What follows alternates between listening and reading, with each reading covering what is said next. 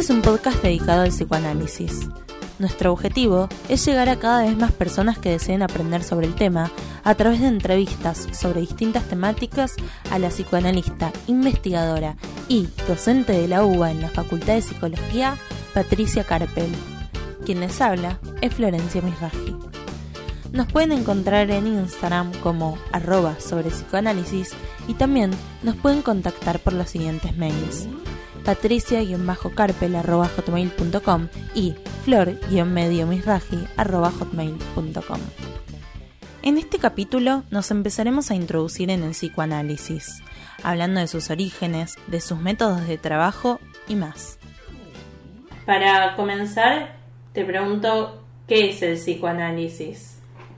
Bueno, eh, Freud fundó, inventó en los comienzos del siglo XX, o sea, hacia 1900, eh, una práctica terapéutica que tiene que ver con el análisis psíquico y descubrió el inconsciente, eh, con lo cual fundó todo un nuevo campo eh, y en el psicoanálisis se trata como de diseccionar como en un laboratorio los procesos psíquicos inconscientes y se trata de una terapéutica, una cura por la palabra. ¿Cuáles son, o sea, los principales objetivos y las principales finalidades del psicoanálisis? Eh, la finalidad de alguien que emprende un análisis es eh, sentirse mejor, aliviar el sufrimiento. Podríamos decir que un análisis tiene que ver con curarse, Freud dice, curarse de la miseria neurótica, no de los problemas de la vida, porque problemas en la vida va a haber siempre, mientras se viva se presentan problemas.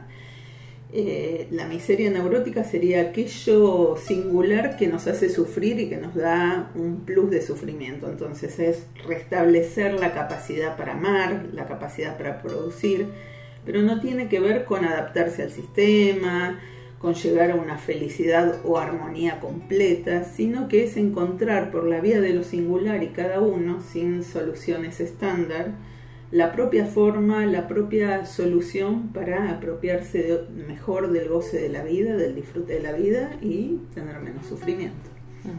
O sea, los problemas no desaparecen, pero se pueden hacer como más llevaderos, digamos los problemas de la vida los presenta la vida, eh, los distintos sufrimientos que puede haber por perder el amor, el trabajo, por los problemas con los otros, por los problemas en el mundo, pero eh, digamos sin transitarlo sin la miseria neurótica, sin la neurosis, sin lo que nos hace eh, a cada uno estar mal con uno mismo y que le sobreagregue otro problema a eso. en ese punto, ¿no? ¿Por qué el psicoanálisis no es considerado una ciencia? Muchas veces se le suele denominar una pseudociencia también. Depende de lo que se entienda por ciencia, esto es una discusión, pensar cuál es el modelo científico ahora, si estamos hablando de un modelo matemático, es diferente cuando se habla de la subjetividad y no hay los mismos parámetros ni mediciones. Si la ciencia tiende a la universalidad hoy día y a ser... Eh, Reglas generales. Claro, eh, el psicoanálisis más bien va en relación a no el borramiento de la singularidad para llegar a un universal, sino a retomar, recapturar para cada uno su singularidad, ¿no? Y no está tan interesado en la medición, pero sí le importa ser riguroso eh, y va más a un lugar de la verdad singular, eh, de cada uno. Entonces quizás a la ciencia no le importa tanto lo que es verdadero para cada uno, el psicoanálisis va a operar más en esa dimensión. Que tampoco es magia, que tampoco es alquimia, digo, porque son otros tipos de discursos.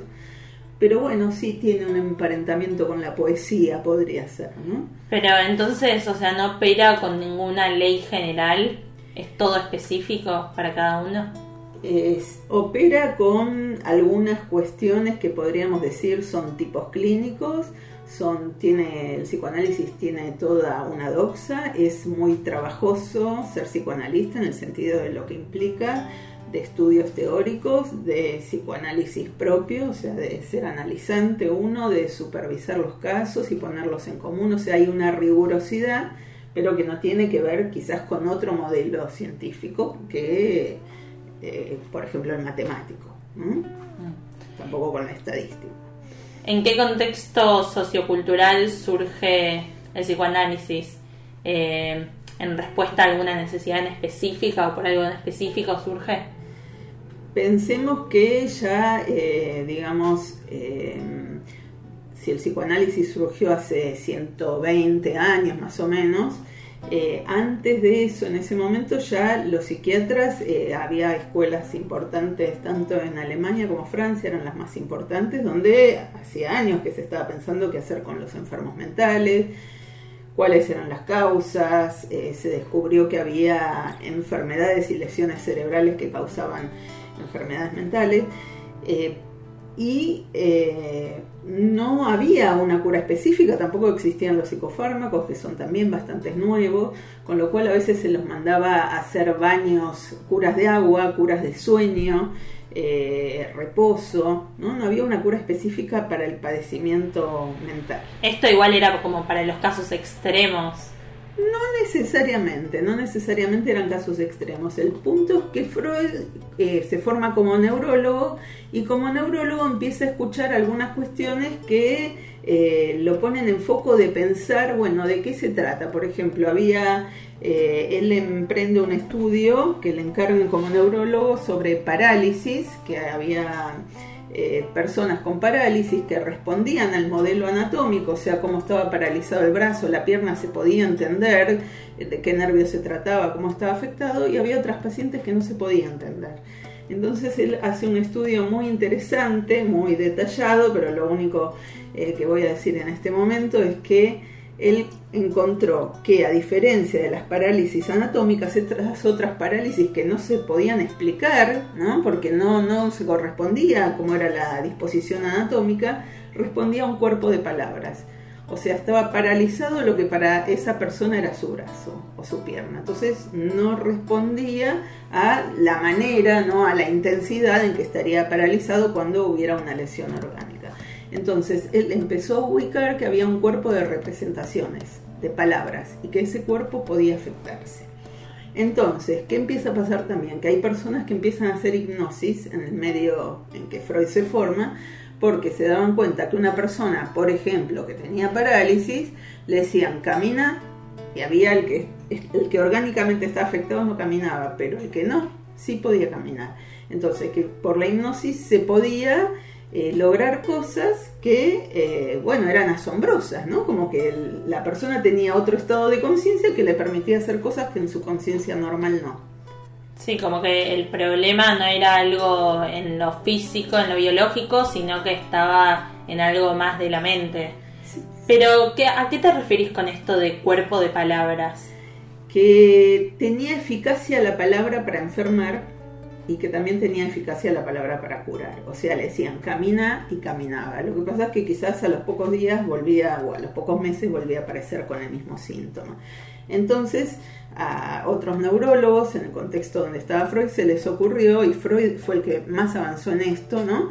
Eh, preguntar, bueno, pero ¿desde cuándo? Y cosas que no sabían la vida, en la vida de vigilia, hipnotizadas podían decir, me pasó esto, por ejemplo, una persona que tenía paralizada la cara, una mujer que tenía paralizada la cara, porque cuando me dijo eso sentí, me, me, cayó tan mal que fue como una bofetada y tenía toda una neuralgia, un dolor en la cara y una parálisis. Pero no lo sabía conscientemente, sí lo sabía su inconsciente.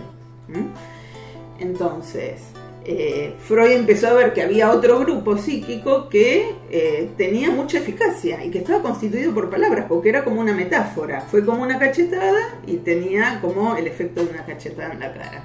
¿Y de qué forma es curable eso a través de las palabras? Eh, bueno, primero Freud empezó a hipnotizar, pero se dio cuenta que esa ampliación del registro de conciencia que se tiene en la hipnosis, además de que él no era un buen hipnotizador, no servía porque después se volvían a, ocasionar los síntomas y lo que empezó él a hacer es no llevar a un estado de hipnosis, sino empezar a alentar a que surjan recuerdos y asociaciones y que la persona ¿no? empiece a asociar, bueno, cuándo le empezó a pasar, por qué se le ocurre que le pasaba, y esto empezó a eh, tener hilaciones eh, históricas, traumáticas, eventos traumáticos, eh, que tenían que ver con el comienzo del síntoma. Por ejemplo, eh, hoy justo hablo de las parálisis porque en ese momento había, eh, se estaba tratando eso en la medicina y había muchas personas que no tenían un malestar orgánico y tenían sin embargo parálisis. Había una enferma que no podía casi caminar y mover las piernas y surgió también por la hipnosis que ella quiso avanzar en una situación de, estar con una persona de su entorno que había sido su cuñado y pensó, si mi hermana muere voy a poder estar con él, ¿no? Y ella estaba enamorada de su cuñado.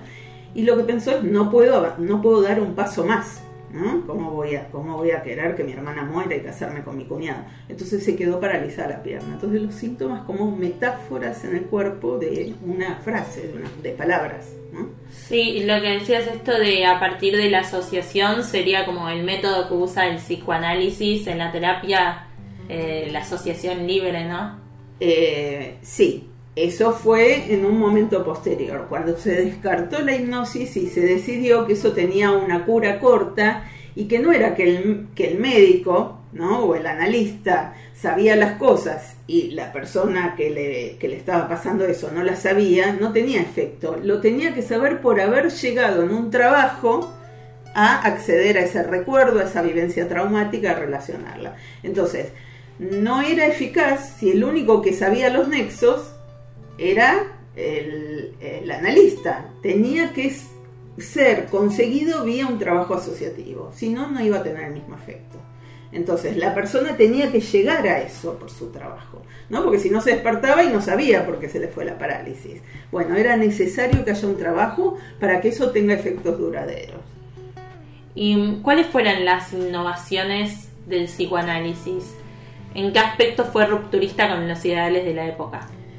Eh, fue rupturista en muchos sentidos, porque después de esto, eh, y con las investigaciones de Freud, que fue sumamente eh, prolífico, él escribió, después de escribir la interpretación de los sueños, ¿no? escribió sobre la teoría sexual infantil y él empezó a decir que, lo, que había sexualidad en la infancia, con lo cual eso fue muy rupturista, era la época victoriana, era una época de alta represión de la sexualidad, una época muy distinta a la que se vive ahora eh, donde eh, decir que había sexualidad en la infancia era como una especie de escándalo, ¿no? Y además, eh, como una, un planteo de Freud en relación a lo primero que, que, dice cuando habla de la sexualidad en la infancia, va a decir que nosotros tenemos un modelo de sexualidad que tiene que ver con lo que plantea la iglesia, que es por coito, para la reproducción sexual entre personas eh, de, la misma especie pero distinto sexo. Dijo, esa es la sexualidad, lo que plantea la iglesia, es la animal, es la sexualidad animal. Coito, reproducción para eh, distintos géneros de la misma especie. Y dijo, la sexualidad en el humano adquiere muchísimas formas, no necesariamente esa, es polimorfa, dijo. Polimorfa en el sentido que está abierta una forma y otra y otra y otra y otra, y acá volvemos al tema de la singularidad. Está lo singular, no hay una sola forma, no hay la forma normal, no hay la forma ideal, sino hay formas y formas para el humano de vivir su sexualidad. Y ninguna es mejor o peor que otra. Y esto era rupturista, por supuesto, en la época. Pero a la vez Freud fue hoy actualmente es muy acusado de ser machista y se dice que el psicoanálisis, algunas teorías planteadas por él ya deberían ser obsoletas. Eh, ¿Cómo responderías a estas críticas? Sí, por un lado diría, eh, cuando me preguntabas lo rupturista con la época, agregaría algo más para ir a lo segundo que me estás preguntando. Rupturista con la época, más allá de la sexualidad infantil, eh, lo importante fue que en la época que recomendaba para curarse baños termales, curas de sueño, Freud ideó un método que permitía curarse por la vía de la palabra y curaciones eficaces. Entonces fue a la etiología, fue a la causación psíquica y pudo ahí inventar un dispositivo y una operación para curar los síntomas y un alivio del sufrimiento muy importante. Entonces, en este sentido, me parece un invento fantástico para aliviar el sufrimiento, una cura de alta eficacia, de validez clínica, por un lado. La otra parte de la pregunta era el machismo. Sí, que a Freud hoy en día se le acusa de ser machista, de, su, de que sus teorías ya no deberían usarse para aplicarse hoy en día? Eh, Freud eh, sí se inscribe ¿no? Eh, su vida ¿no? en la época patriarcal, que ahora todos los últimos años viene habiendo un movimiento muy fuerte de cambiar eso. en algunos lugares podemos leer un Freud machista, pero yo, diría que en la mayoría de las cuestiones que planteó Freud, yo no encuentro el machismo, por supuesto es discutible y es un tema que se está discutiendo hoy en día, a mí no me resulta obsoleto, sí hay cosas que se pueden ir repensando, pero Freud tanto no es machista que fue, eh, cuando hablaba de las enfermas eh, paralizadas, en general se trataba de mujeres, mujeres con cuadros de histeria. Las histerias, previo a la época de Freud, había habido un psiquiatra importante que había dicho que eran simuladoras y que montaban un teatro. Freud dijo, a ver, ¿qué están diciendo? Yo les creo, le voy a dar crédito, algo deben querer decir, porque quizás cuando el médico las veía y decía, esta parálisis es mentira, porque no puede haber una parálisis así, porque los nervios no funcionan así, Freud dijo, bueno, pero algo hay, porque está paralizada. Entonces Freud le dio creencia, le otorgó la palabra a la mujer, una palabra que estaba desacreditada. En este sentido creo que hizo un movimiento enorme en relación a darle la palabra a las mujeres y que es muy valioso. Más allá de que después sí uno puede ubicar, bueno, acá no será eh, machista, pero... Hay que pensarlo en el contexto de la época. Hay que pensarlo en el contexto de la época, ¿no? Donde la mujer estaba encerrada en la casa, donde esperaba el matrimonio, ¿no? Donde la sexualidad estaba muy eh, eh, enganchada, ¿no? Asociada al matrimonio. O sea, era una época absolutamente distinta. Pero el movimiento de, de decir a estas mujeres que no les creen, que las dejan eh, de costado y que yo lo he escuchado en mi práctica clínica muchos años después que Freud, eh, cuando empecé mi práctica en el hospital hace 30 años, muchas veces llegaba a la guardia alguien como en un ataque epiléptico, corrían los médicos a atenderla porque, era, porque pensaban que era un ataque de epilepsia y vi salir ¿no? de los... Eh, de, de los lugares de atención de guardia, los médicos diciendo y con cara como que molesta diciendo es una H, decía. Y esto pasó Histeria. Sí, ah. que decía, es una histeria, entonces la dejaban solo como diciendo, me vino a despertar. Como que es menos importante, tiene menos validez. Simuladora, de vuelta la idea de simuladora. Exacto, como una cosa de, me está engañando, ya la descubrimos. ¿no? Entonces, Freud lo quiso, a lo que quedaba como un resto de los médicos no querían ocuparse o pensaban que eh, les estaban haciendo perder tiempo o no tenían herramientas para tratarla en el mejor de los casos o a veces eh, eran acusadas ¿no? por molestar porque había enfermos de verdad y bueno entonces eh, tomó ese resto que la ciencia de ese momento no tomaba para decir alguna verdad hay en juego en esto si están haciendo estos ataques algo quieren decir aunque nosotros no sepamos la lógica investiguemos qué lógica sigue claro se subestiman mucho generalmente las enfermedades mentales Sí, porque ni siquiera quizás tenían como un estatuto, una categoría. De hecho, cuando yo empecé a trabajar en guardias de hospital, eh, los psicólogos eh, no. Era el momento donde estaban empezando, hace 30 años, los psicólogos en las guardias de hospital. No estaba hecho el lugar, porque ahí se trataban las cosas importantes y que, que tenían que ver con el cuerpo en tanto un organismo dañado. Pero acá estaba algo dañado de las representaciones, quizás, ¿no? Algo que opera eh, sobre, sobre la representación del cuerpo, pero que produce efectos. Y a lo largo de todo lo que dijiste, estuviste diciendo bastante la palabra singularidad. Y quería saber qué significa la singularidad en el psicoanálisis, siendo un concepto tan importante. Eh, la singularidad en el psicoanálisis tiene que ver con que eh, cada que en el psicoanálisis no tiene cura estándar y si bien hay eh, división en diagnósticos o hay tipos clínicos, eh, cada, eh, en relación a las clasificaciones, podríamos decir que para cada persona es inclasificable, más allá que estudiemos alguna manera de agrupar los tipos clínicos, porque cada persona es distinta y entonces una descompostura o como dije en ese momento una epilepsia o puede ser una anorexia o una toxicomanía o pensamientos que invaden y que no se van no, no tienen la misma cura ni la misma formación ni, ni el mismo enlace en cada, en cada sujeto que los padece. Entonces no podemos aplicar lo mismo que nos sirvió para uno para otro. Sí como cuerpo teórico, como doxa, como manera de entender el psicoanálisis, pero vamos a tener que estar dispuestos artesanalmente a escuchar en cada uno lo que nos viene a enseñar. Entonces, cuando hablábamos eh, de esto de, que en la hipnosis aparecía otra cosa, el que está, el, paciente, no sabe que sabe algo en relación a su síntoma. ¿Por qué aparecía en la hipnosis? Porque lo tenía en algún lugar ese saber. Eh, bueno, Freud lo que hace es tomarlo para que lo tome el paciente y trabaje con eso. Entonces, pero va a tener un anudamiento singular y las curas también van a ir por la singularidad, con lo cual, y yo a veces cuando hablo con los alumnos les digo, bueno, no hay recetas, no hay protocolos. Es un trabajo mucho más artesanal. Sí, que no los libra, no le digo, no los libra de estudiar, hay que estudiar un montón para hacerlo, hay que trabajar un montón para hacerlo. Eh, y hay que presentar casos y hay que trabajar con los casos, pero es, lo de lo singular y, en este punto siempre va a ser apasionante porque cada vez va a ser algo nuevo y distinto, ¿no? Cada paciente. Sí, en esto que decías antes de, bueno, de que cada caso es distinto, eh, y o sea, no hay muchas reglas generales, tal vez.